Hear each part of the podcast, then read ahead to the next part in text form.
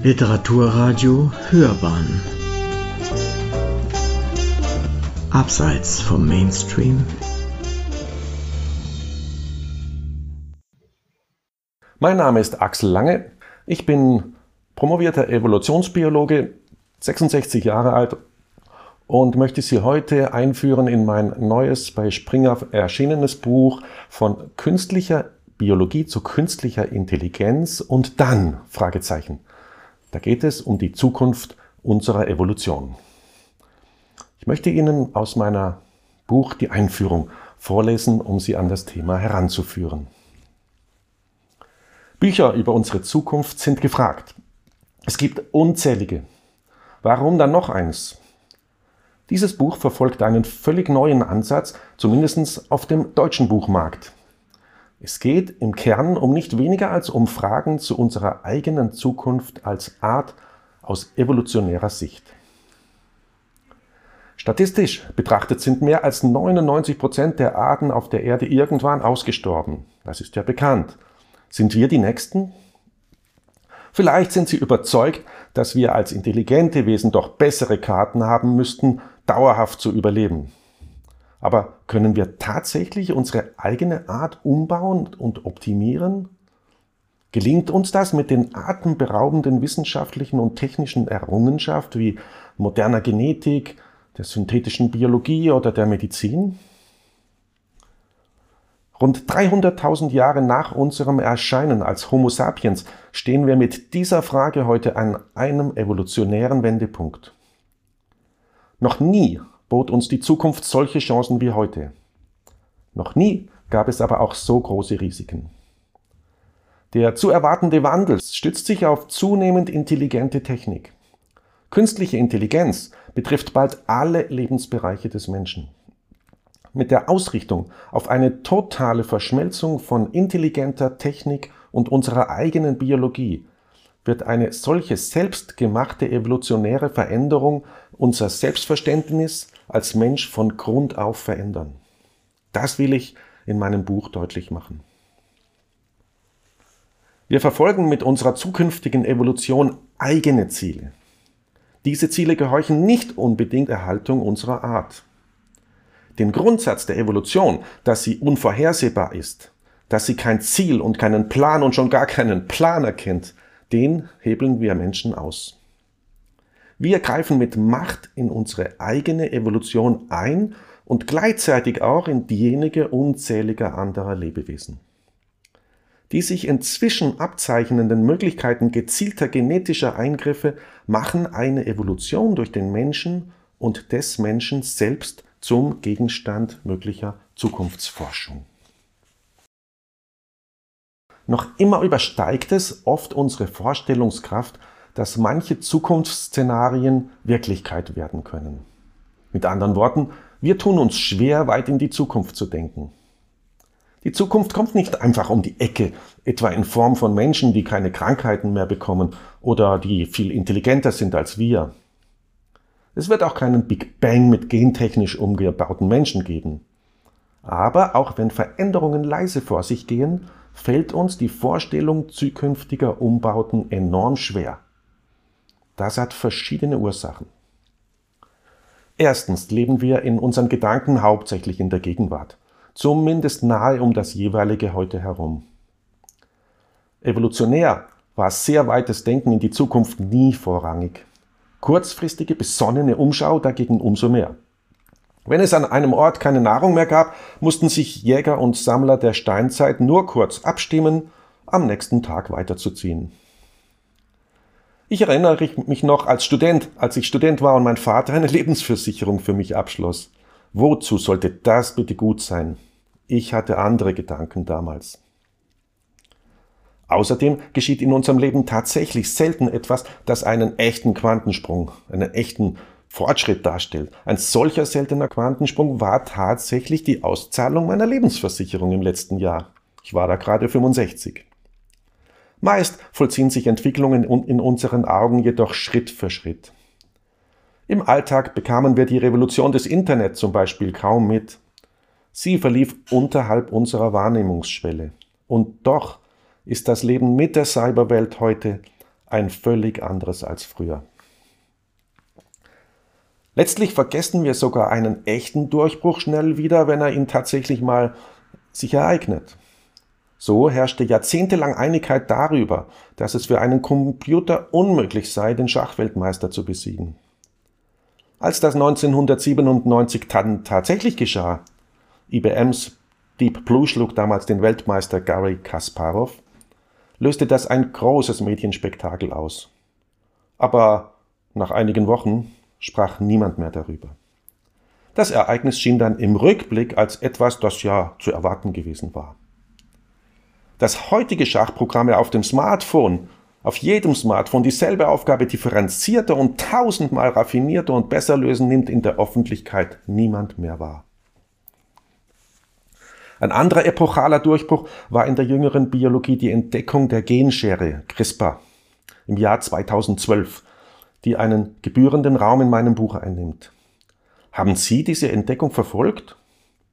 Tatsächlich erkannte das bei uns fast nur ein enger Wissenschaftszirkel. Selbst nachdem der Nobelpreis beiden Entdeckerinnen 2020 zugeteilt wurde. Die gentechnischen Möglichkeiten scheinen vielen völlig abstrakt. Entsprechend vollziehen sich die medizinischen Anwendungen mit CRISPR, einschließlich unseres bevorstehenden Umbaus, in der Wahrnehmung leise und weit weg. Wir haben es also aus mehreren Gründen mit verzerrter Wahrnehmung und mangelnder Übung zu tun, wenn wir über Zukunft nachdenken. Die meisten Menschen können sich kaum ein Bild von der Zukunft machen. Wenn Sie da heute über fantastische, anmutende Zukunftsszenarien hören und lesen in meinem Buch, dann denken Sie daran. Es hat mit der Evolution des Menschen zu tun, dass Sie manches nicht ohne weiteres glauben können. Das Hier und Jetzt in der Evolution ist wichtiger als das Morgen. Es liegt mir fern, Science-Fiction-Eindrücke zu erwecken. Viele Studien zufolge laufen aber zahlreiche Entwicklungen in genau diese Richtung. In eine fantastisch klingende und oft schwer zu glaubende Richtung. Darüber werden wir gleich sprechen, hoffe ich. Die Kernfrage, die mich bewegt, ist, hat uns die Evolution als aufgeklärte, intelligente Menschen ausreichend dafür gerüstet, unsere Zukunft für ein würdiges Leben unserer Kinder und Enkel und für den Erhalt der Erde zu steuern. Oder hatte Friedrich Dürrenmatt recht, als er sagte, ich zitiere, die Welt verändert sich durch den Menschen, aber der Mensch verändert sich nicht und fällt der dadurch durch ihn veränderten Welt zum Opfer. Um diese Frage geht es mir in meinem Buch. Liebe Zuhörerinnen und Zuhörer, heute wird es mal wissenschaftlich. Mein Gast ist der Entwicklungs- und Evolutionsbiologe Dr. Axel Lange. Es geht heute um sein Buch von künstlicher Biologie zu künstlicher Intelligenz und dann die Zukunft unserer Evolution. Also ein großes Thema. Willkommen bei uns in der Sendung. Schön, dass Sie da sind. Ich danke, dass ich da sein darf.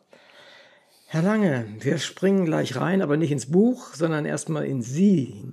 Ähm, Sie haben eigentlich ein Studium Volkswirtschaftslehre und Philosophie gemacht. Wie kommt man dann von da aus plötzlich mitten in die Evolutionsbiologie? Das ist ein großer Sprung, ja. Ich habe tatsächlich eine 180-Grad-Wendung so um mein 60. Lebensjahr vollzogen. Davor das Studium der Wirtschaftswissenschaften und Philosophie. Aber die Philosophie hat mir mehr Anregungen gegeben für eine Neuüberlegung denn der gute alte Kant sagte einmal, der Aufklärer Kant, ähm, schalte dein Hirn ein, dann wirst du die Welt erkennen und die richtigen Antworten finden. Also bin ich davon ausgegangen, dass wir für die heutigen Herausforderungen, die wir in der Welt haben, als Menschen eigentlich die Antworten schon finden werden, wenn wir lange genug nachdenken darüber. Und das tun ja auch viele kluge Menschen. Aber wir finden heute diese Antworten nicht. Wir finden sie einfach nicht, etwa auf, auf, globale Menschheitsfragen, obwohl wir tausendmal mehr wissen, als damals Kant und seine Zeitgenossen wussten. Das ist ein eklatanter Widerspruch. Warum ist denn das so? Warum handeln die Menschen nicht besonnener? Und das alles hat mich interessiert und das bewegte mich, als Evolutionsbiologe der Frage nachzugehen, ob es Antworten aus der Evolution gibt auf die Fragen, die wir heute als Menschheit haben. Ich habe dann 2011 ein Studium der Evolutionsbiologie ein Doktoratsstudium an der Universität Wien gemacht und das war dieser große Wechsel in meinem Leben, nachdem ich die erste Karriere abgeschlossen habe und dieses Doktoratsstudium 2018 an der Universität Wien abgeschlossen und dann jetzt zwei große Bücher bei Springer über Evolution geschrieben. Wobei es jetzt in diesem neuen Buch hauptsächlich um kulturelle Evolution und kulturelle Menschheitsfragen mhm. geht. Das heißt, Sie haben ein ganzes Berufsleben hinter sich gebracht mit so einem inneren Wunsch, äh, etwas anderes zu machen, nämlich der Philosophie oder der philosophischen Frage nachzugehen, der biologischen Frage nachzugehen. Was macht so die Evolution mit uns oder was hat sie gemacht? Das ist richtig. Sagen wir, seit 1990 habe ich mich mit Evolutionsfragen näher beschäftigt. Und ähm, ich meine, dann müssen Sie erstmal an eine Universität hinkommen und sagen, ich möchte eine Dissertation über Biologie in einem biologischen Themenfeld machen, aber ich habe nicht die wissenschaftliche Grundausbildung hierfür. Das heißt, wir mussten natürlich dann einen Kompromiss finden und einen Weg finden, einen Vertrag formulieren, dass ich die entsprechende Grundausbildung machen konnte. Tatsächlich waren die Gedanken der Evolution nicht von Anfang an im Berufsleben bei mir. Das könnte ich jetzt nicht sagen, aber letztlich kann man daraus lesen, dass das erste Berufsleben vielleicht nicht die Top-Erfüllung meines Lebens war. Genau. Jetzt aber schon füllt. Richtig. Man muss es ja erstmal wahrnehmen. Und das ist ja für Sie, also das hat mich äh, sehr begeistert, auch dieser Sprung dann tatsächlich in, in die Biologie, die ja doch eine Menge Voraussetzungen braucht erstmal, so um überhaupt mal anzufangen. Und äh, Sie kommen ja aus einer Ecke, wo Sie vieles von dem nicht gelernt haben, ja. logischerweise. Ja, aber es freut mich, dass Sie, dass Sie das gemacht haben, sonst säßen Sie sicherlich nicht hier. Wie sind Sie denn jetzt wirklich ganz konkret auf das Thema dieses Buchs gekommen? Sie sagten ja, Sie hätten das Ihr zweites Buch, das erste hat stärker noch mit der äh, Evolution zu tun und jetzt gehen Sie mehr auf die äh, kulturelle Evolution. Habe ja. ich das richtig verstanden? Ja. Das erste Buch ist die moderne Sicht auf die Evolutionstheorie. Da hat sich immenses getan seit Darwin und schon auch nochmal immenses seit der Stand, seit die Standard-Evolutionstheorie in den 30er, 40er Jahren geformt wurde, die ist heute fast in Stein gemeißelt, aber auf der anderen Seite gibt es große Wissenschaftszirkel, die sagen, nein, die Evolutionstheorie ist weit, weit größer zu sehen und mit anderen Mechanismen zu sehen. Das war das erste Buch. Und das zweite Buch eben, wie ich so angedeutet habe, der Anreiz, warum sind wir als Menschheit mit einem Hintergrund Kant, der sagt, wir können die Dinge erkennen, wenn wir nachdenken, Warum sind wir nicht in der Lage, evolutionär große Fragen wie Klimaerwärmung, Umweltvermüllung richtig zu steuern und hier rechtzeitig zu reagieren? Also anders ausgedrückt, wir laufen wohl sichtbar in eine falsche Richtung. Wie kann das sein, wenn wir so klug sind, intelligent sind und die Krönung, die Krone der Schöpfung sind? Das hat mich, ich möchte fast sagen, auseinandergerissen. Mit dem Buch habe ich Antworten gefunden. Dann, wir werden sicherlich noch darauf zurückkommen, welche Antworten das sind. Na, hoffentlich, ja. Im ersten Kapitel, äh, das benennen Sie natürliche Evolution des Menschen in historischer Zeit und auch in der Zukunft, was ja sehr spannend ist. Die Frage ist doch eigentlich, die wir uns stellen können, äh, evolvieren wir überhaupt noch? Ja, die Frage ist berechtigt. Wir könnten ja der Meinung sein, dass wir gar nicht mehr evolvieren und dass der Homo sapiens so eine Art Vollkommenheit oder Perfektion erreicht hat. Das wurde auch vielfach so niedergeschrieben. Beides gibt es aber nicht in der Evolution. Alle Arten evolvieren und wir auch. Und Perfektion gibt es schon gar nicht in der Evolution. In den letzten Jahrtausenden hatten wir eine ganze Reihe erheblicher Veränderungen. Ich will mal ein paar Beispiele nennen. Zum Beispiel gab es eine Anpassung an große Höhen, 5000 Meter über dem Meeresspiegel oder mehr. Dort leben Menschen im Himalaya, in Peru, in den Anden und an anderen Gebirgsregionen und die haben eine bessere Sauerstoffversorgung im Blut durch eine Änderung des Hämoglobin. Das ist nicht viele tausend Jahre alt, diese Variation. Dann gibt es blaue Augen, gibt es auch noch nicht so lange. Es gibt die Blutgruppe B im Himalaya zuerst mal aufgetreten. Und es gibt was ganz Interessantes, die sogenannte Sichelzellanämie. Das ist eigentlich eine Krankheit, eine Veränderung der roten Blutkörperchen. Gleichzeitig schützt die aber vor Malaria. Also eine sehr nützliche Sache auch. Wir verlieren die Weisheitszähne. Ich weiß nicht, ob 20 oder 30 Prozent der Menschen heute keine Weisheitszähne haben. Grund ist klar, wir müssen nicht mehr ganz so viel kauen wie die Steinzeitmenschen. Ja, und eine ganz interessante hm, Variation heute ist diese sogenannte Laktosetoleranz, also die Milchverträglichkeit. Das ist hochinteressant, weil es eine genetische Änderung ist. Die meisten Menschen auf der Nordhalbkugel sind milchverträglich. Gleichzeitig ist es aber nur zustande gekommen durch eine kulturelle Veränderung. Beides muss zusammenspielen. Und das ist eben auch etwas Neues in der Evolutionstheorie, dass man eine Genkultur, ein Zusammenspiel hat. Die Laktoseverträglichkeit ist an mehreren Orten der Welt völlig unabhängig aufgetreten als genetische Mutation. Sie allein hat aber nicht dazu geführt, dass die Menschen Milch vertragen auf der Nordhalbkugel. Es war erst die Kultur des Menschen, die den entscheidenden Durchbruch bewirkt hat. Der Mensch führte nämlich im großen Stil Milchwirtschaft ein, also industriemäßig. Erst dadurch konnten sich die Menschen, die Kuhmilch oder Schafsmilch oder Kamelmilch vertragen, evolutionär überhaupt erst ausbreiten. Der Mensch hat quasi der Evolution hier nachgeholfen. Wir haben die Evolution angeschoben, könnte man sagen. Beides war notwendig, Kultur und Genetik. Die natürliche Selektion Darwins hätte das allein nicht bewirkt. Gibt es Ideen, über welchen Zeitraum das eigentlich gelaufen ja, ist? Ja, das ist wichtig, die Frage. Man schätzt so, dass 4.000, 5.000 Jahre vor Christus diese ersten Mutationen bei vereinzelten Individuen auftraten. Es war in Arabien, es war in, an der Ostseeküste, ich kenne zwei, drei Locations, glaube auch in Frankreich, unabhängig davon. Ja. Und dann haben die Menschen das gemerkt, wow, mein Kind hat ein neues Vollnahrungsmittel, die Ziege kann die Ziegenmilch trinken.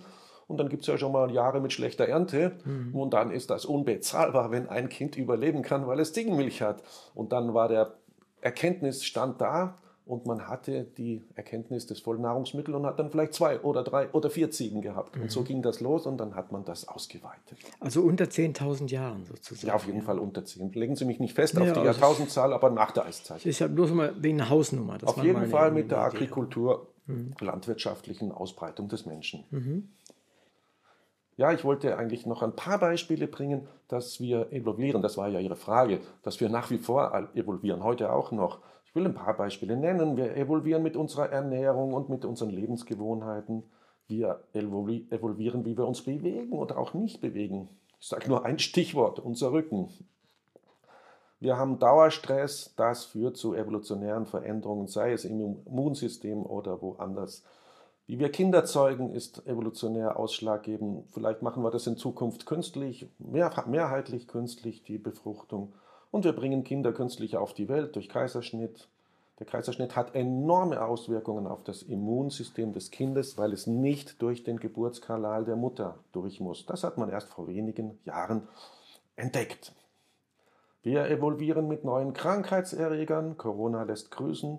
Wir evolvieren mit dem Klimawandel, das wird ganz, ganz hoch thematisiert werden in Zukunft. Und ein schönes Beispiel ist, wir evolvieren mit dem Fernsehschauen. Eine neue Studie hat gezeigt, dass zwei junge Leute, junge Männer, die mehr als 20 Stunden pro Woche Fernseh schauen, ihre Spermienzahl halbieren. Halbieren. Das ist eine unglaubliche Entdeckung. Also allein durch Nichtstun was dem ursprünglichen äh, Tätigkeitsfeld des Menschen, denn er war ein Renner und ein Geher, ziemlich wieder, zuwiderläuft, ähm, verändern wir unsere Spermienzahl. Das ist drastisch. Das heißt, Endergebnis, viele junge Männer sind dann unfruchtbar. Ist es nicht notwendig, zum, zur Evolution, zum Evolvieren selbst hinzuzuzählen, die Auslese in gewisser Weise. Also mit anderen Worten, einige dieser Punkte, die Sie aufgezählt haben, die passen in das bisher bestehende Evolutionsverständnis. Aber andere wiederum nicht. Nach meinem Verständnis war es halt so, es müssen sich Menschen, die etwas neu entwickelt haben, aus welchem Grund auch immer, fortpflanzen oder eben nicht mehr fortpflanzen. Ja. Äh, die Medizin sorgt aber dafür, dass sich also unsere Rückenranken fortpflanzen und trotzdem, es findet heute immer noch so gut wie jeder Pottendeckel, das ist das eine. Ja. Und das andere ist die Medizin. Ja. Die hilft doch über diese Hürde äh, des Survival of the Fittest sozusagen hinweg. Ist das dann nicht. Sie sprechen, Sie sprechen das Herz des Buches an. Sie sprechen mit dieser Herz des mit dieser Frage das Zentrum des Buches an. Darum geht es mir ja gerade, zu sagen, dass das Survival of the Fittest ausgeknipst wird, es wird ausgeschaltet und jeder kann sich heute vermehren. Das ist ethisch heute wertfrei, ethisch wertfrei, wertfrei heute ja. gewünscht. Der, der sich vor den Fernseher setzt 20 Stunden und nichts davon weiß, was er sich antut, keine Bewegung hat, kein Jogging macht pro Woche, der wird sicherlich selektiv ausgeknipst, ohne dass er das überhaupt mitkriegt, wenn er keine Kinder kriegt. Vielleicht kriegt er es dann noch hin, dass er sich künstlich befruchtet. Aber das sind Einzelfälle. Aber, also Einzelfälle jetzt, ja. Aber das wäre jetzt ein schöner Fall, wo die Selektion tatsächlich ihre Wirkung zeigt. Ja, ja, ja da werden genau. vielleicht äh, einige ähm, Männer hier ähm, selektiert. Aber ansonsten ist die Frage tatsächlich, ist die Selektion noch am Werden? Das ist die Kernfrage in meinem Buch. Wir kommen gleich immer okay, wieder auf diese Frage okay. zurück. Ich darf noch ergänzen, diese inhaltlichen Evolutionsvorgänge, die ich genannt habe an den Beispielen, die basieren nicht zuerst auf genetischer Vererbung, sondern auf Umweltfaktoren, also Ernährung, Lebensgewohnheiten etc. Dies sind die Ursachen. Wenn die Evolution ausschließlich auf genetische Erbung reduziert wird, dann kommen wir hier nicht weit. Diese enge Sicht ist auch in der modernen Biologie nicht mehr gängig. Andere Vererbungsformen kommen jetzt hinzu. Diese kulturelle Vererbung, die ich anspreche, ist eine relativ neue Sicht auf die Evolution und geht von stabiler und nicht stabiler Vererbung weiterreichen kultureller Verhaltensweisen aus. Und langfristig können bei stabiler Lage genetische Änderungen und Anpassungen im evolutionären Sinn erfolgen, wie am Beispiel Milchwirtschaft gezeigt wurde. Es geht in Ihrem Buch um, um die kulturelle Evolution. Können Sie uns erklären, was man unter kultureller Evolution versteht, im Gegensatz zu der Darwinschen Theorie? Ja, das ist wichtig, dass ich das nochmal gegenüberstelle, genetische versus kulturelle Evolution. Über kulturelle Evolution gibt es mittlerweile tausende von Veröffentlichungen in den letzten 50 bis 100 Jahren. Es ist der Versuch, die Kultur des Menschen und ihre Folgen evolutionär zu erklären oder evolutionäre Mechanismen ähm, in die Argumentation einzubringen, wie sich Kultur vererbt und ausbreitet. Man will Verhaltensänderungen und ihre Folgen kulturevolutionär also erklären. Das geschieht einerseits in naher Anlehnung an die biologische Evolution im Sinne der Darwinschen Theorie. Es geschieht aber auch durch Historiker und Anthropologen aus einer Nicht-Anlehnung ähm, an die Biologie. Ich gehöre eher als Evolutionsbiologe dieser biologischen angelegten kulturellen Sicht bei und stehe dieser Richtung nahe und will wissen, ob und wie es zu kulturellen Anpassungen kommt. So eine kulturelle Anpassung ist zum Beispiel, wir haben ja schon von dem Laktose Thema gehört, aber auch der Feuergebrauch ist ein so schönes Beispiel. Ja? Der hat das Feuer, das vor 700.000, 800.000 Jahren vom Menschen beherrscht wurde, hat Auswirkungen auf die Ernährung gehabt, auf die Verdauung, auf die Körpergröße, auf die Gehirngröße und so weiter. Und da haben wir auch noch andere Beispiele. Das sind schöne kulturelle Beispiele. Nun sprechen Sie aber auch von evolutionären Fehlanpassungen. Was muss ich mir darunter vorstellen? Tja, die Frage ist, wie kann es zu evolutionären Fehlanpassungen kommen? Das ist das Hauptthema oder ein Hauptthema in, der, in dem Buch. Fehlanpassung ist ein umstrittener Begriff. Wiki, der Wikipedia-Eintrag, der ist von mir. Vor sechs, sieben Jahren habe ich das geschrieben. Da gab es heftige Fragen, ob es sowas überhaupt gibt. Fehlanpassungen bei uns treten zum Beispiel in Verbindung mit Megacities auf. Als Beispiel mal. Also gigantische Städte von 30 oder 50 Millionen, vielleicht noch mehr in Zukunft und das Leben in solchen Städten war nicht auf unserem evolutionären Radar. Die Menschen lebten hunderttausende Jahre lang in kleinen Gruppen. Und dieses Gruppenverhalten stammt, unser Gruppenverhalten heute stammt aus dieser Zeit. Wir sind schlecht zu Hause in riesigen Millionenstädten. Menschen haben dort ja immense gesundheitliche, psychische und soziale Probleme. Sie sind vielfach regelrecht entfremdet. Sie sind entfremdet von sich und der Welt. Das ist für Soziologen und Psychologen nichts Neues, aber unter dem Aspekt der Evolution schon interessant. Oder das Beispiel Klimawandel und Fehlanpassung. Klimaänderungen gab es früher auch, in jeder Menge, aber drastisch weniger Menschen auf der Erde. Und diese hatten zudem Ausweichmöglichkeiten. Sie konnten woanders hinwandern. Das gibt es heute nicht mehr. Das ist nicht mehr möglich. Wir werden unvorstellbare Flüchtlingsströme sehen, das ist auch bekannt, aber alles weniger aus evolutionärer Sicht. Ich würde mal sagen, der Klimawandel wird so ziemlich alles ändern, was mit dem Menschen zu tun hat. Ernährung, Arbeit, Gesundheit, sozialer Status und sogar das Überleben von Millionen Menschen. Wenn es zum Tod von so vielen Menschen kommt, ist das ein evolutionärer Suizid. Fehlanpassungen sind auch leicht zu verstehen, wenn man betrachtet, dass es für Anpassungen, inklusive der genetischen Anpassungen, viele Generationen in der Regel braucht. Eine Veränderung muss sich ja in der gesamten Population einer Art durchsetzen. Warum es in unserer Zeit vielfach nicht zu Anpassungen kommen kann, hat einen ganz speziellen Grund. Der technisch-kulturelle Wandel verläuft heute viel zu schnell, ist also instabil um echte Anpassungen zuzulassen und zu ermöglichen. Also kommt es in diesem Zug zu kulturellen Entwicklungen, die durchaus nachteilig für uns sein können und, wie man ja heute sieht, sie sind es auch. Es kommt nämlich zu fehlenden oder ausbleibenden Anpassungen. Wegen des Tempos unserer Zeit sind sie gar nicht erst möglich. Wenn Anpassung aber nicht erfolgen kann, dann ist in der Evolution stets Gefahr im Verzug etwas gerät in Schieflage. Die Gefahr taucht auf, dass eine Art ausstirbt. Ich habe ja schon gesagt, 99% aller Arten sind wieder von der Bildfläche verschwunden, seit es Leben auf der Erde gibt. Hm. Jetzt machen Sie einen großen Sprung und plötzlich taucht da die globale Marktwirtschaft auf als eine Zielsetzung oder ein Prinzip in einem evolutionären Zusammenhang. Das sagt mir jetzt noch nicht so richtig, was Sie damit meinen. Ist auch tatsächlich ein Sprung, ja. Wir haben ja vorhin, Sie haben es angestoßen, ja, dass wir da in die Selektionen, in die Evolution selbst eingreifen. Und diese Marktwirtschaft, freie Marktwirtschaft mit dem Gewinnstreben von Unternehmen, mit den globalen Konzernen, das sind ja Maßnahmen, Verhaltensweisen, Prinzipien des Menschen, die er sich selbst jetzt zugelegt hat und die er für gut findet.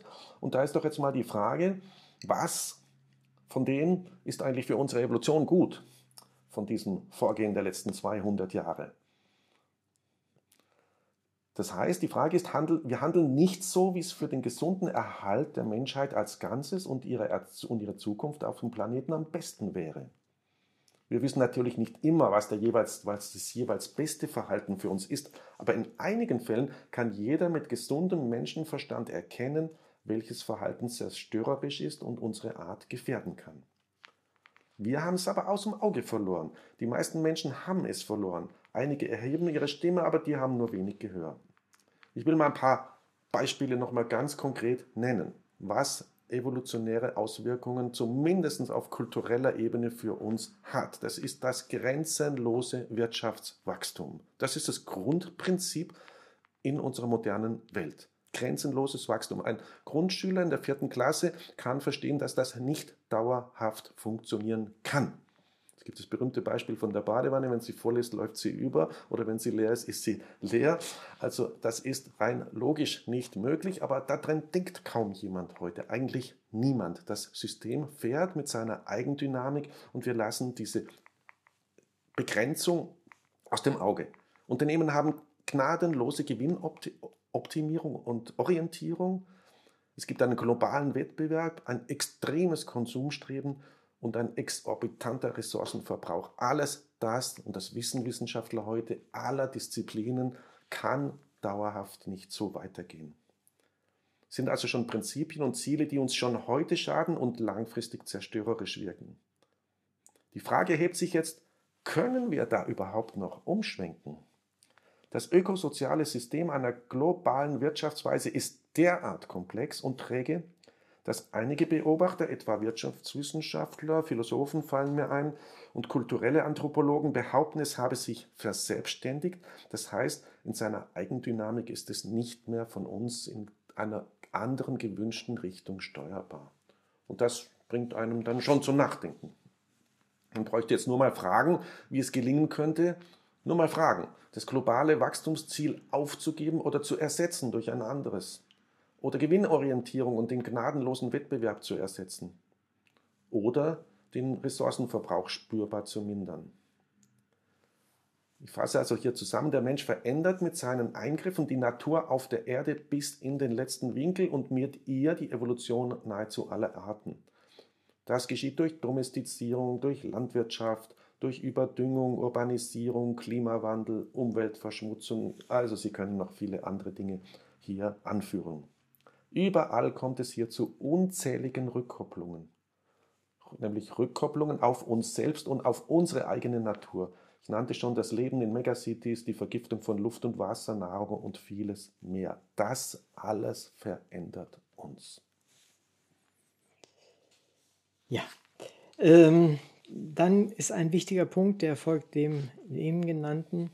Da geht es um Medizintechnik und Chirurgie. Äh, das ist ja nun ein Eingriff direkt in unseren Körper. Äh, inwieweit verändert das die Evolution des Menschen? Ja, also erstmal ist das ein positiver Eingriff, ein sehr positiver, nachdem ich jetzt doch sehr dystopisch hier gerade sprechen musste mal. Also da gibt es sehr viel Positives in der Wissenschaft, der Medizin. Wir beherrschen heute viele Krankheiten in einem fantastischen Ausmaß. Die Medizin wird weitere unglaubliche Fortschritte machen.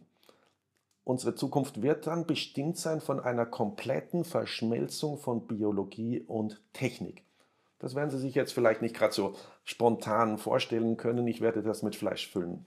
Wir werden bald nicht mehr unterscheiden können, was künstlich ist und was Biologie ist. Ich mache mal ein Szenario aus dem Buch. Es gibt in Zukunft, in 20, 30, 40 Jahren, wird es Tausende, Hunderttausende Biosensoren in unserem Blut geben. Das sind Roboter aus biologischem Material, aus DNA oder RNA. Und die sind zum Beispiel tätig zur frühestmöglichen Früherkennung von Krankheiten. Nehmen wir an von bestimmten Krebszellen. Also weit, weit bevor man heute Krebs erkennen kann, wird man in Zukunft Krebs erkennen. Bestimmte Arten, ich bin ganz vorsichtig, es gibt hunderte verschiedener Krebsarten, aber bestimmte wird man ganz, ganz früh erkennen und dann ausschalten können, indem diese Biosensoren hier aktiv werden. Es wird Gehirn-Maschine-Schnittstellen geben. Es wird Nachbildungen des Gehirns im Computer geben. Vielleicht nicht 100% eins zu eins, aber ähm, die Menschen sind hier enorm olympisch unterwegs, um hier das Gehirn im Computer nachzubauen. Und, das ist jetzt wichtig für unser Buch hier noch viel wichtiger, das wird genetische Eingriffe in die menschliche Keimbahn geben. Es ist ein Witz zu glauben, dass wir daran vorbeikommen oder das bremsen oder aufhalten können. Darüber werden wir sicher noch ausführlicher sprechen. Ja, aber ich habe da an, an dieser Stelle ein, ein Grundproblem mit Ihren Ideen. Nämlich, wir reden über eine Menschheit von acht bis zehn Milliarden Menschen. Ja. Sie reden jetzt im besten Fall über ein paar Millionen. Aber im allerbesten Fall, ja, im aller, allerbesten Fall. Und die Keimbahneingriffe, da reden wir vielleicht in den nächsten zehn Jahren über ein paar tausend. Ja. Was hat das mit der Evolution der Menschheit zu tun? Es ist gut, dass Sie die Frage hier bringen, die passt jetzt auch hier ganz gut. Wir müssen mal grundsätzlich unterscheiden zwischen innerartlicher und außerartlicher Evolution. Also Evolution beginnt nicht immer erst dann, wenn eine Art in eine andere Art überführt wird und neue Arten entstehen. Innerhalb einer Art wie dem Menschen kann es durchaus, und wenn es auch nur kleine Gruppen sind, ja, wenn es denn nun so eine Elite gäbe, die genetisch sich verändert mit hohen Kosten und das haben will, dann wird sie sich vielleicht auch sich sagen, dann will ich auch nicht, dass wir mit einem herkömmlichen Homo sapiens uns noch vermischen. Das ist nicht auszuschließen, wenn wir große technische Fortschritte machen werden. Das ist nicht auszuschließen. Das ist ein Beispiel. Ansonsten, wenn Sie die Möglichkeit haben, lassen Sie mich mal das an meinem Beispiel darstellen. An meinem eigenen Beispiel. Ich bin Diabetiker. So. Bin ich auch nur einer von wenigen, aber heute sind es schon einige einige Dutzend an einem großen Gymnasium. Als ich damals mit zehn Jahren diese Krankheit bekommen habe, war ich der Einzige im ganzen Landkreis. Typ 1 wahrscheinlich. Typ 1 Diabetes, na klar, ja. Bei Vorträgen sage ich immer, ich bin ein echter Cyborg. Die Zuhörer sollen dann mal raten, warum ich ein Cyborg bin. Eigentlich wäre ich evolutionär selektiert, ohne Nachkommen. Ich hätte noch sechs Monate gelebt, als ich diese Krankheit bekam. Heute habe ich eine enorm ausgebuffte Computertechnik und Sensortechnik am eigenen Körper. 24 Stunden aktiv mit Alarmtechnik. In Zukunft wird das, was ich am Körper habe, ein geschlossener Regelkreis sein mit exakt dotierter Insulinabgabe und Steuerung auf sportliche Tätigkeiten etc. etc. Ich bleibe, das ist das Fazit, ich bleibe dem Evolutionskarussell erhalten. So habe ich schon mal eine Antwort auf Ihre Frage. Ja, das ist nur ein kleiner Teil, ich bin nur ein Teil, aber ich bin ein Beispiel dafür, dass ich selektiert, selektiert wäre nach Darwinschem Prinzip und die Medizin macht es mir möglich, dass ich am Leben bin und drei Kinder habe. Wenn diese Kinder wieder Diabetes bekommen, es kann vererbbar sein, Diabetes mhm. 1, dann werden die wieder mit Technik ausgestattet und können wieder am Leben bleiben, wahrscheinlich mit noch viel, viel besserer Technik, als ich es bin. Sie sehen, hier wird Technik und kulturelle Leistung vererbt und der Mensch, der veränderte Mensch, kann durch Veränderung der Technik in dem Karussell mit weiterspielen. Das bedeutet aber, es ist konterkariert eigentlich die, die biologische äh, Auswahl sozusagen. Wenn Sie so wollen und an dem Survival of the Fittest festhalten, ja. dann wäre ich einer der nicht fittesten, aber jetzt hat die Medizin halt gesagt, du bist halt doch ja. fit. Äh, ein, ein, weiterer Punkt, den Sie genannt haben, nämlich ein, ein, ein Reizwort sozusagen, haben Sie ausgesprochen. Sie sagten die Eliten. Und das ist natürlich, und Sie haben es ja auch kurz ausgeführt, dass die dann vielleicht nicht mehr sich A mit B fortpflanzen möchten. Sie haben vorhin auch gesagt, dass äh, wir, wir Probleme machen, die wir nicht mehr beherrschen. Äh, wie sieht es denn aus mit dem, in dem größten Problem, in dem sich die Welt gerade befindet, nämlich in der Pandemie. Mhm. Wie sieht denn das mit solchen Problemen aus? Das ist ja auch eine kulturelle Herausforderung sondergleichen. Das ist einmaliges und schönes Beispiel, das ich dann am Schluss noch in meinem Buch auch aufgegriffen habe, weil wir haben es hier mit einer Frage, mit einem Problem für die gesamte Menschheit zu tun. Wir können an der Art, wie wir mit diesem Thema jetzt seit zwei Jahren umgehen, sehen, die Welt und die WHO hätte 2020, als das ausgebrochen ist, nicht schlechter vorbereitet sein können, als sie es war. Es gab keine Strategie, keine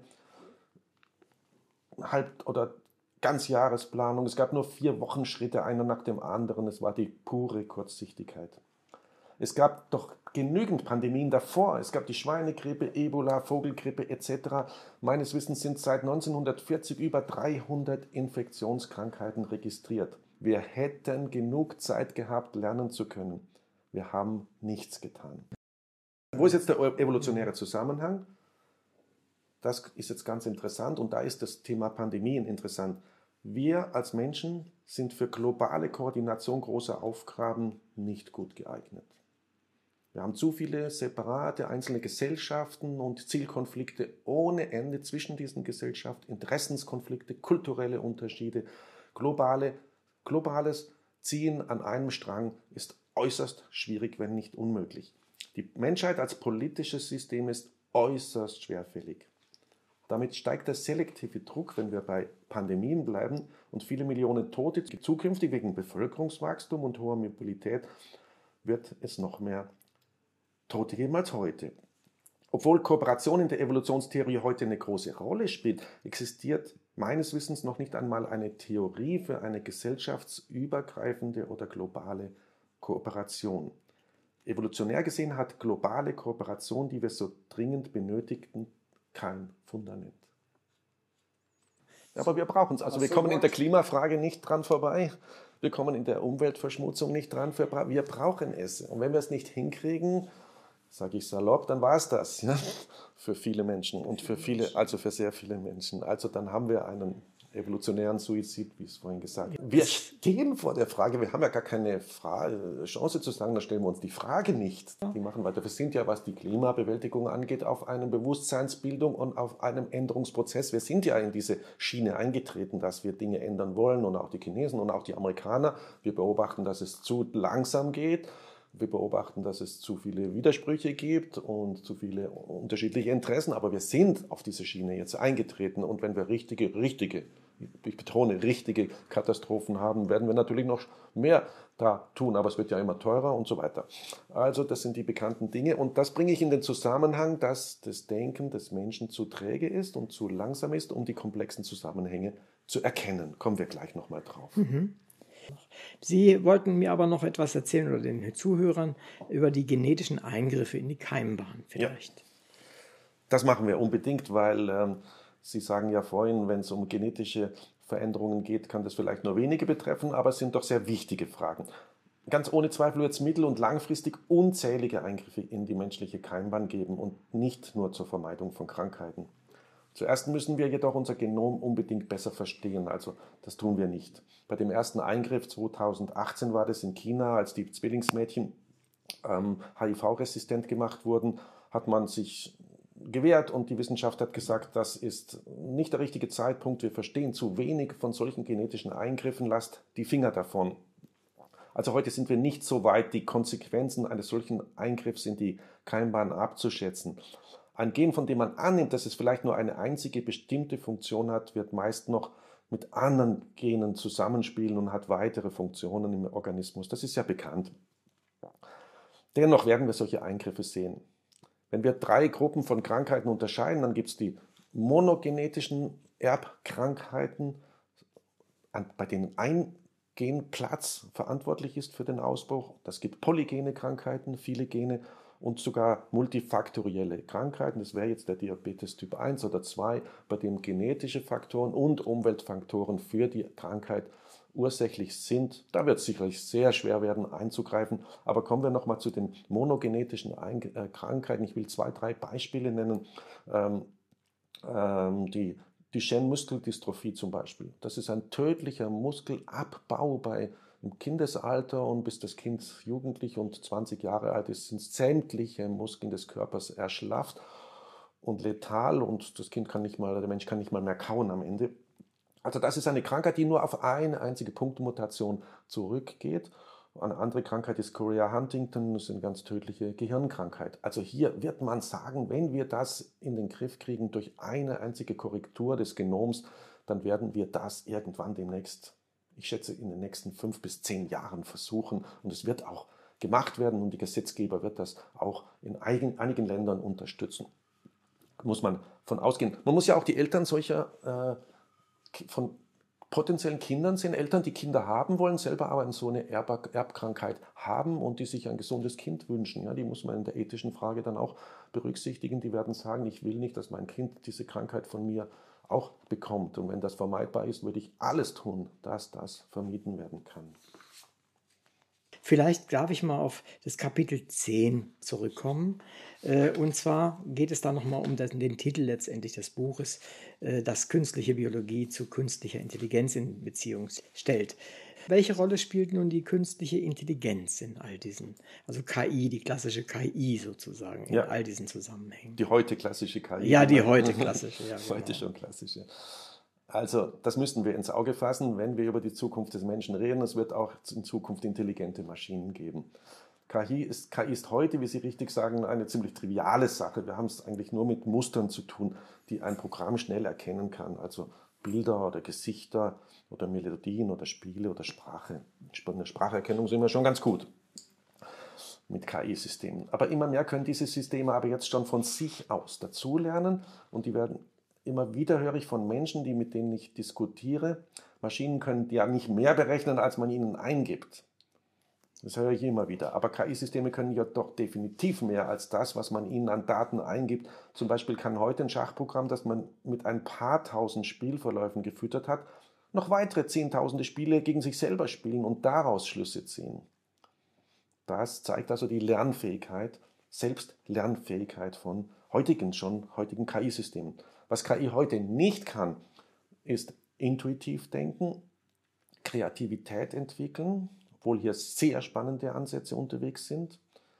Ein KI-System kann auch die, nicht die Lernfähigkeit eines Kindes, die schnelle Lernfähigkeit an den Tag legen, kann keine Gefühle äußern und hat natürlich kein semantisches Verstehen oder Bewusstsein.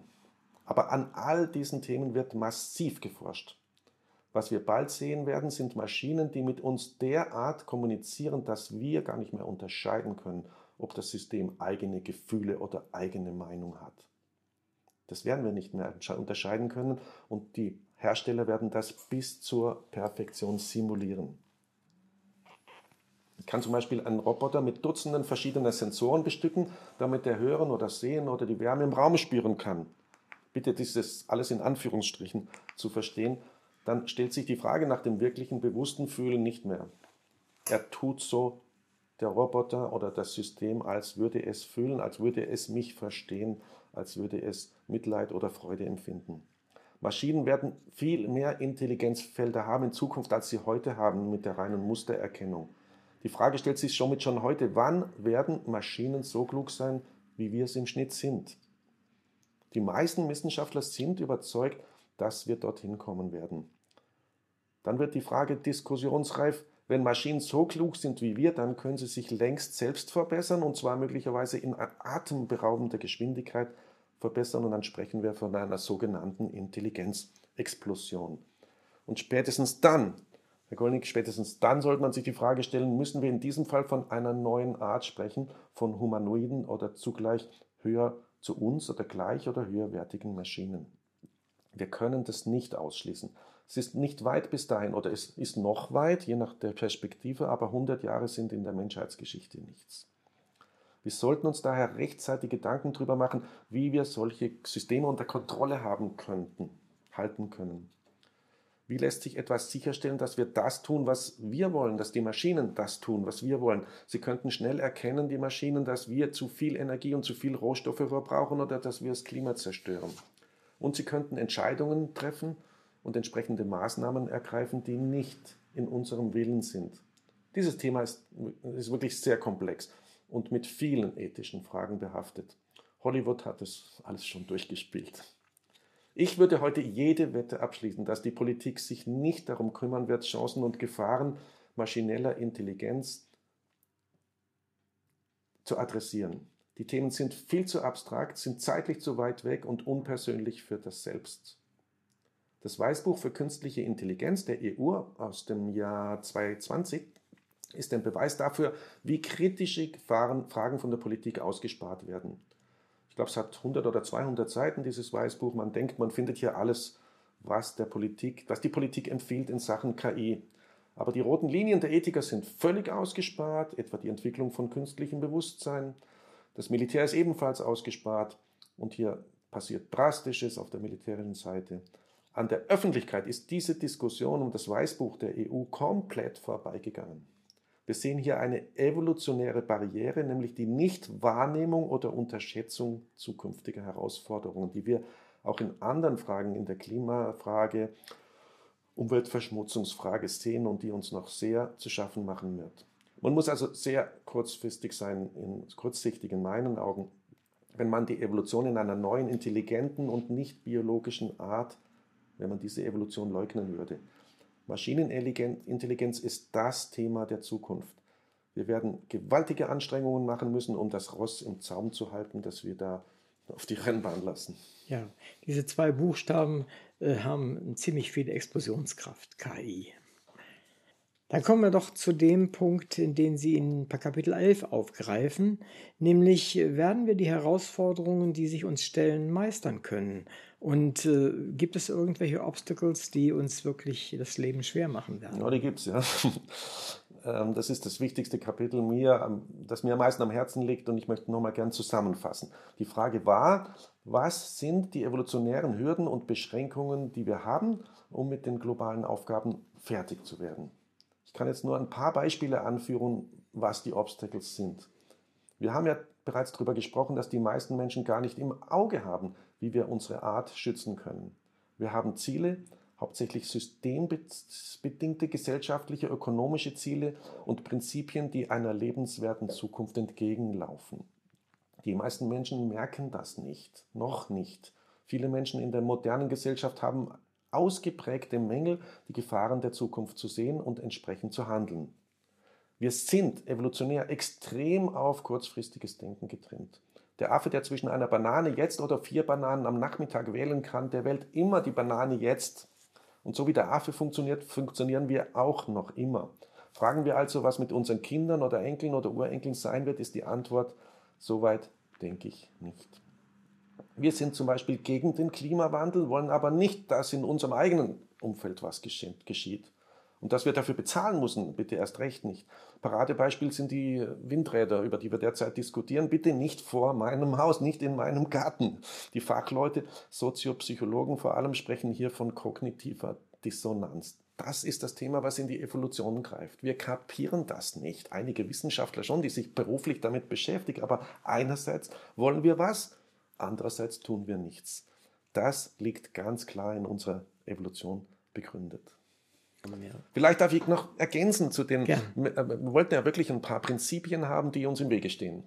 Ja, richtig. Und warum denken wir so, wir denken, warum denken wir nicht anders? Oder warum haben wir uns jetzt in 300.000 Jahren unser Gehirn nicht doch noch besser entwickelt? Daniel Kahneman, amerikanischer Wirtschaftsfachmann und Nobelpreisträger, ich glaube 2009, der hat ein total tolles Buch geschrieben über lang, äh, schnelles Denken, langsames Denken. Das Buch ist fantastisch und da zeigt er uns auf, wo es bei uns so fehlt im Hirn und äh, wo wir berechtigterweise bestimmte Denkformen haben, aber nicht an der richtigen Stelle. Ich will mal ein bisschen auf, deutlich machen, was er sagt. Auf der einen Seite sagt er, machen, denken wir analytisch und rational. Das ist das langsame Denken. Ja? Wir gehen überlegt an eine Sache ran, sei es, dass wir den nächsten Urlaub planen oder den Hausbau oder das nächste Studium an der Uni. Auf der anderen Seite entscheiden wir aber täglich intuitiv. Sie haben das vorhin ja schon genannt, und zwar 100.000 Mal jeden Tag. Also wir handeln schnell und wir müssen so entscheiden, sonst können wir den Alltag überhaupt nicht bewältigen. Also etwa, wenn wir uns heute Abend ein Bier aus dem Kühlschrank holen oder den Fern Fenster aufmachen oder den Sender im Fernsehen einschalten, da gibt es nichts groß zu überlegen. Wir haben also beides. Ein strategisches, langsames Denken und ein kurzfristiges, intuitives Denken. Wir erleben aber heute, dass Menschen kurzfristiges, intuitives Denken auf große Fragen anwenden. Das ist der Fehler. Und die erfordern eigentlich ein langes, langsames, genaues Denken. Das sehen wir zum Beispiel bei den Impfverweigerern, wenn er sagt, der Impfverweigerer, ich lasse mir keinen unausgereiften Impfstoff verpassen. Gleichzeitig ignoriert er aber, dass schon ein paar Millionen Menschen damit geimpft sind. Das ist ein schönes Beispiel für Denkbarrieren. Das ist falsches Denken. Solches Denken kann katastrophal sein. Das erleben wir zurzeit bei Corona ebenso wie in der Umwelt- und Klimafrage. Wir können diesen, dieses Denken aber nur begrenzt ausschalten. Es ist evolutionär tief im Verhalten von Menschen verwurzelt. Sie sind damit nicht unbedingt schuld für das, was sie tun. Das ist auch eine wichtige Erkenntnis. Ja, wir verdammen solche Leute oft, aber wenn wir das erkennen, dass das evolutionäre, Millionen Jahre alte ähm, Phasen und äh, Linien hat, dann kommen wir doch vielleicht zu einer milderen Urteilsweise. Vergleichen wir nochmal die Denkformen. Die Vernunft, wie sie Kant propagiert hat, ist allein also nicht hinreichend im Hinblick auf unsere Erkenntnisfähigkeit und unser Handeln und sie muss auch ungenügend sein, denn wir müssen schnell entscheiden jeden Tag. Ich habe da so ein schönes Beispiel, wenn ich das anführen darf. Unsere Vorfahren interpretierten ein Rascheln im Busch spontan als potenziellen Löwen, Löwen und nahmen Reis aus. Wenn es kein Löwe war, war das nicht tragisch. Der Vernunftmensch vom Max-Planck-Institut würde das Rascheln natürlich genau untersuchen und differenzieren. Aber dann wäre er vielleicht in einem von zehn Fällen schon tot. Der Löwe war dann schneller. Das heißt, ist mir ganz wichtig, das anzuführen. Ein wichtiges Prinzip in unserer Evolution war immer besser falsch, dafür aber schnell und eindeutig. Heute aber kann es uns zum Verhängnis werden. In wichtigen Fragen dürfen wir alles andere als schnell entscheiden. Diese klare Erkenntnis habe ich dem Schweizer Psychologen Frank Urbaniuk zu verdanken. Ja, und vielleicht am Schluss noch auf die Komplexität der Welt nochmal einzugehen. Die Komplexität der Welt von heute und der Zukunft, mit der kommen die meisten Menschen nicht klar. Wir mussten in unserer Evolutionsgeschichte nie komplex denken. Es ging in der Steinzeit um einfache und elementare Fragen, wann und wo ich, kriege ich was zu essen und, und wie kann ich mich schützen. Die natürliche Selektion, der wichtigste Mechanismus in Darwins Theorie, belohnt keine langfristigen Überlegungen und komplexe Strategien, aber heute brauchen wir sie. Komplexität überrollt uns geradezu. Sie überfordert auch jeglichen Politiker. Am Ende stellt sich vielleicht die Frage, können wir also unsere eigene Evolution mit den enormen Fortschritten der Zukunftstechnik auf der einen Seite und den ebenso großen globalen Problemen auf der anderen Seite völlig beherrschen und steuern? Ja, das ist jetzt nochmal die Gesamtfrage. Ganz gleich, wie wir stark, wie stark wir mit unserem technokulturellen System und unserem Wissen in die Evolution eingreifen. Es wird immer es wird immer natürliche Bedingungen und, und, einen natürlichen Rahmen im Universum geben, den wir samt Technik unterworfen sind. Wir können ja auch nicht die Schwerkraft auf der Erde ausschalten. Wir werden die natürliche Selektion Darwins nicht völlig ausschalten können. No chance. Auch wenn wir das glauben heute. Mit Medizintechnik, mit KI, mit allem, was wir da haben, werden wir übermütig und denken, ja, wir steuern das geschehen. Wir sehen heute aber, wie blind wir für diese grundlegende Erkenntnis, die ich gerade gesagt habe, tatsächlich sind. Eins ist klar, wir müssen fundamental umdenken. Wir haben gar keine Wahl. Wir haben nicht die geringste Chance einer Wahl. Unsere Zuhörer haben äh, sich Gedanken machen können. Ich äh, denke, wenn wir hier eine Live-Schalte hätten, dann hätten wir es wirklich jetzt viele, viele Leute und viele, viele Fragen. Aber wir müssen es damit bewenden lassen. Mein Gast war der Entwicklungs- und Evolutionsbiologe Dr. Axel Lange. Es ging um sein Buch von künstlicher Biologie zu künstlicher Intelligenz und dann die Zukunft unserer Evolution. Für, für diejenigen vor allen Dingen, die sich für Homo sapiens als der Evolution unterworfenen äh, interessieren und die wissen möchten, wie der gegenwärtige Stand wissenschaftlich dazu ist. Da werden sie sicherlich eine Menge erfahren, vor allen Dingen auch über die kulturelle Evolution, die da eine wesentliche Rolle spielt. Ich wünsche dem Buch viele Leser und Ihnen alles Gute für Ihre weiteren Forschungen. Schön, dass Sie bei uns in der Sendung waren. Herzlichen Dank. Es hat mir Spaß gemacht.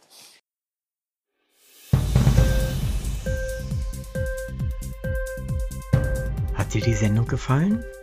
Literatur pur, ja, das sind wir. Natürlich auch als Podcast. Hier kannst du unsere Podcasts hören. Anchor, Spotify, Apple Podcast, iTunes, Google Podcasts, radio.de und viele andere mehr.